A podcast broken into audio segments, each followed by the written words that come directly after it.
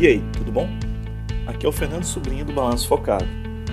Eu tenho a crença que as pessoas desejam evoluir para uma versão melhor delas mesmas, e meu propósito é ajudá-las nessa missão. Posso entrar?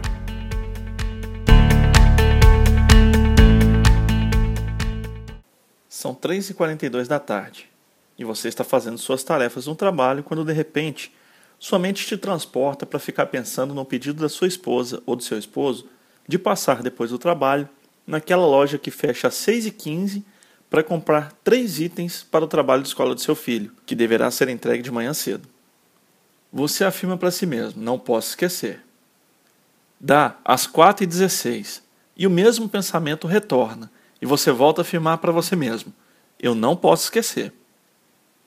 Às 5h38, você já atrasado, pois sai às 5h30, enfrentando o trânsito dos infernos, consegue chegar na loja, compra os itens e finalmente chega em casa. Quando vai entregar os dois produtos que comprou, recebe aquele olhar com uma pergunta que vai direto no seu coração: Cadê o terceiro item? Você acorda sobressaltado no meio da madrugada. Olha para o relógio e são 3h23 da manhã. Só que sua cabeça não para de ficar pululando ideias sobre como a apresentação tem que ser conduzida na tarde desse dia. São ideias geniais, fora da caixa e que vão enriquecer muito a apresentação. Você toma água, volta a dormir e quando chega no trabalho fica frustrado, pois não consegue se lembrar de nenhuma das sacadas que teve durante a madrugada. Se você já vivenciou algo parecido com isso, esses pop-ups mentais que atormentam sua paz para ter foco, saiba que você não é o único. Em um mundo em que os estímulos para tirar sua atenção foram escalados à enésima potência, sofrer desse mal não chega a ser um pecado. Mas, se você quer ter excelência em tudo que faz, e principalmente fazendo acontecer, tendo equilíbrio entre a vida pessoal e a profissional, a boa notícia é que isso é possível.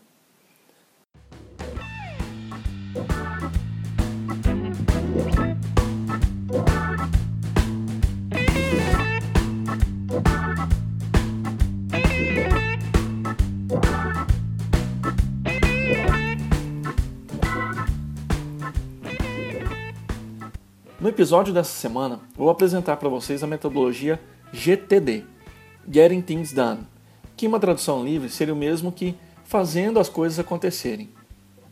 Essa metodologia foi desenvolvida pelo David Allen, que é um consultor e instrutor em produtividade pessoal, nascido em Louisiana, Estados Unidos.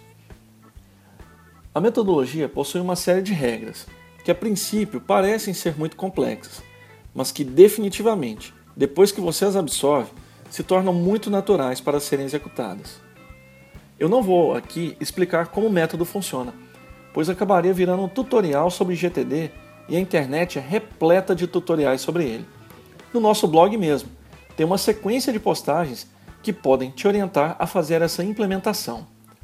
Vou colocar esse passo a passo na descrição do episódio.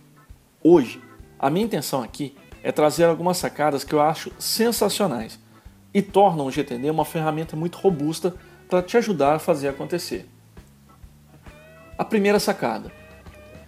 Enquanto que algumas metodologias de produtividade pessoal focam em se organizar de forma top-down, o GTD quebra tudo e inverte essa lógica. Algumas metodologias te forçam a pensar nos seus valores antes de entrar no dia a dia, sendo frustrante, porque o cidadão começa a se questionar porque está indo para o trabalho se o que ele valoriza é a família. É muito nobre pensar assim, mas muito pouco prático, porque sem trabalho, como que sustenta a família? Ao voltar suas atenções para que o seu dia a dia esteja organizado, aí sim abre-se o espaço para pensar em coisas mais elevadas da sua vida, tais como reavaliar sua carreira, o seu emprego, o local onde você exerce suas atividades, o empreendimento que você está envolvido e que você gostaria de fazer outra coisa na verdade. Então, quando você cuida do dia a dia primeiro, você consegue ter o espaço na sua cabeça para as demais coisas. A segunda sacada: a definição das três naturezas do trabalho. Ninguém pensou sobre essa perspectiva de como organizamos o trabalho que fazemos. Você sabia que só existem três tipos de trabalho? O trabalho definido, que é aquele que você vai fazer no momento certo e na hora certa o, o que eu vou chamar aqui de trabalho definir, que é, é o trabalho de decidir o que fazer e como fazer, e o trabalho que explode no seu colo. Qual é a participação de cada um desses tipos que você se ocupa diariamente? Pense na qualidade de realizar um trabalho definido, aquele que foi pensado e decidido por uma ação consciente sua, versus os trabalhos que explodem no seu colo. E outra, se você já usa alguma metodologia de produtividade pessoal, quanto do trabalho definir ocupa seu dia? Não, ele não deve ocupar muito tempo do seu dia, e se você está gastando 30 minutos ou mais, é bom reavaliar o que está acontecendo. Terceira sacada: o fluxo de cinco fases. Capturar, esclarecer, organizar, revisar e fazer. Tudo passa no fluxo das cinco fases. E o que sobra são efetivamente as coisas com as quais você vai se preocupar. O processo já faz cada compromisso ou suposto compromisso ir para o local adequado, para ser efetivamente concluído conforme a necessidade. Quando você faz o fluxo de cinco fases, olha o que, que sobra para você. Algumas coisas vão para o lixo e deixam de poluir sua atenção. Algumas coisas vão para o seu arquivo de referências. Algumas coisas vão para a sua lista de algum dia talvez. E lá na frente, quando tiver sentido, você vai tomar alguma ação sobre ela. Outras coisas vão para a sua lista de próximas ações por contexto. Aqui já tem ação. Algumas coisas vão para a sua lista de aguardando, para que você possa fazer o follow-up. E algumas coisas se tornam projetos. Desses seis itens, a sua atenção diariamente se restringe apenas nos três últimos: na lista de próximas ações, na lista de aguardando e nos projetos. E semanalmente, além desses três, você adiciona o algum dia talvez. Muito mais foco, pois o seu inventário de compromissos está todo à mão em um único lugar.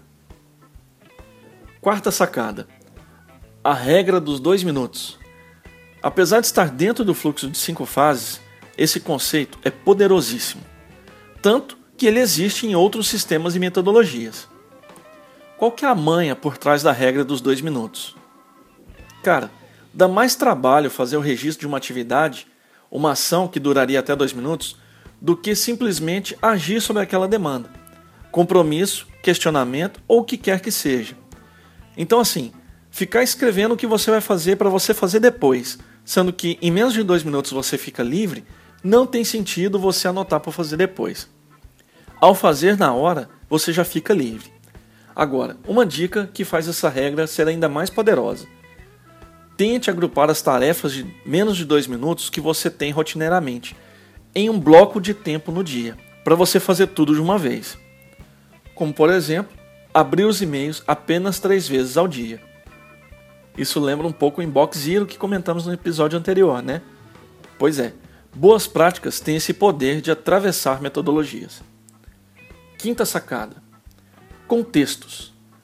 Ainda no fluxo das cinco fases, passamos rapidamente por um conceito chamado contextos. Foi quando falamos das próximas ações, lembra? Próximas ações por contexto? Mas é importante separarmos os contextos em um insight, pois eles são um importante critério de execução. Visualize a cena. Você precisa arrumar uma torneira pingando em casa. E tem tudo lá: a ferramenta, a bucha. Não falta nada para você poder executar esse conserto. Só que você está no trabalho. E eu te pergunto: tem algum sentido você ter uma lista de tarefas que te mostra essa tarefa quando você está no trabalho? Bem-vindo ao contexto. Com filtros aplicados aos contextos, você consegue visualizar só aquilo que precisa ser feito quando você está naquele contexto específico. E contexto, meu caro, pode ser várias coisas. Ferramentas específicas, um computador, um tablet, um celular, podem ser pessoas, seu chefe, sua esposa, alguém específico da sua equipe e pode até ser um lugar, a sua casa, o seu trabalho e até a rua. Sexta sacada: os horizontes de foco. Essa sacada é a que torna o GTD bottom top, ou de baixo para cima. Fica claro que depois de organizar a bagunça do nosso dia a dia, você consegue alcançar um nível de controle e perspectiva que o coloca no protagonismo da sua história. Muitos de nós simplesmente estamos passando pela vida, tendo aspirações, vontades, sonhos, e muitas vezes acabamos nos frustrando por não conquistar aquilo que a gente quer. O papel dos horizontes de foco é te possibilitar exatamente essa capacidade de tomar as rédeas da sua história. E se não é possível escrever um novo começo, há sempre tempo para fazer um novo final. Esses aqui são os horizontes. Horizonte 1 é o nível onde está o seu dia a dia, suas próximas ações, as revisões diárias e a ação.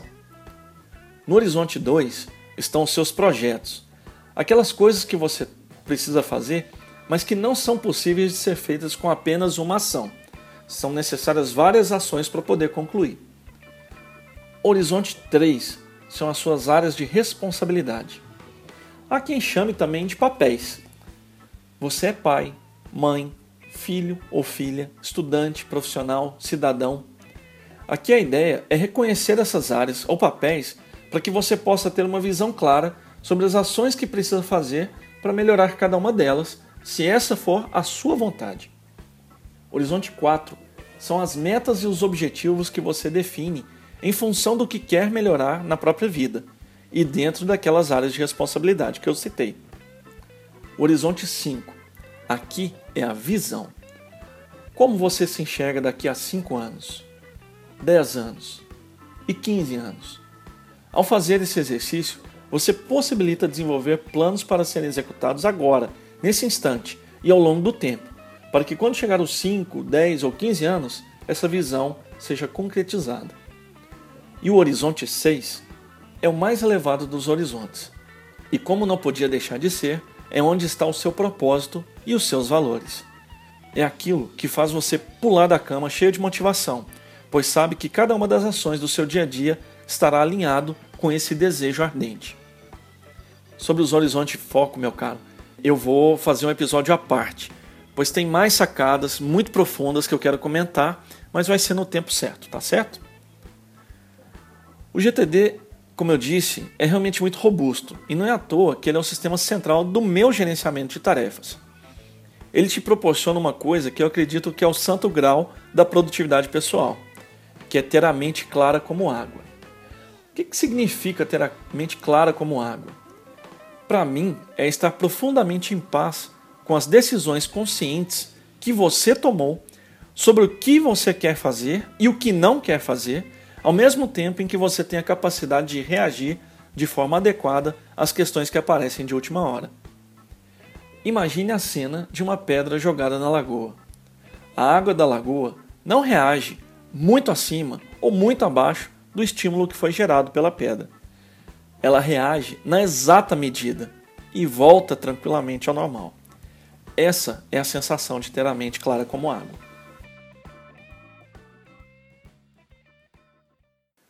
Como esse episódio tratou de fazer as coisas acontecerem, quero compartilhar aqui uma parte de uma música que diz mais ou menos o seguinte: Esse pode ser o último dia de nossas vidas, última chance de fazer tudo ter valido a pena Diga sempre tudo o que precisa dizer. Arrisque mais, para não se arrepender. Nós não temos todo o tempo do mundo. E esse mundo já faz muito tempo. O futuro é o presente e o presente já passou. Amanhã.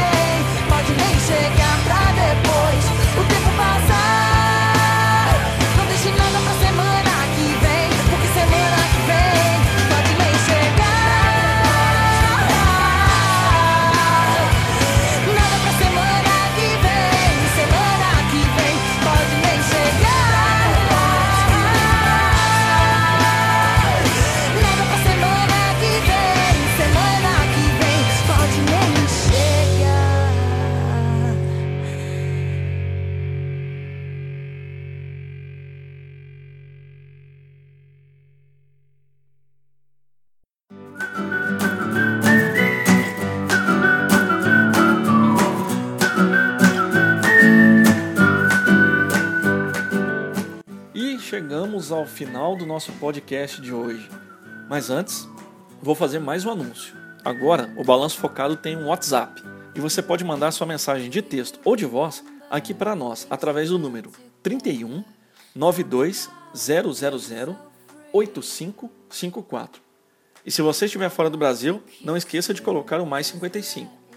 Vou repetir: 31 92 000 8554. Não esqueça também de visitar o nosso blog no seguinte endereço: balançofocado.wordpress.com, mas sem o cedilha. Estiveram aqui conosco o cara de Louisiana que faz as coisas acontecerem, David Allen, a baiana retada, Pete, você, fiel ouvinte, e eu, que não quero deixar nada para depois, Fernando Sobrinho. Tchau!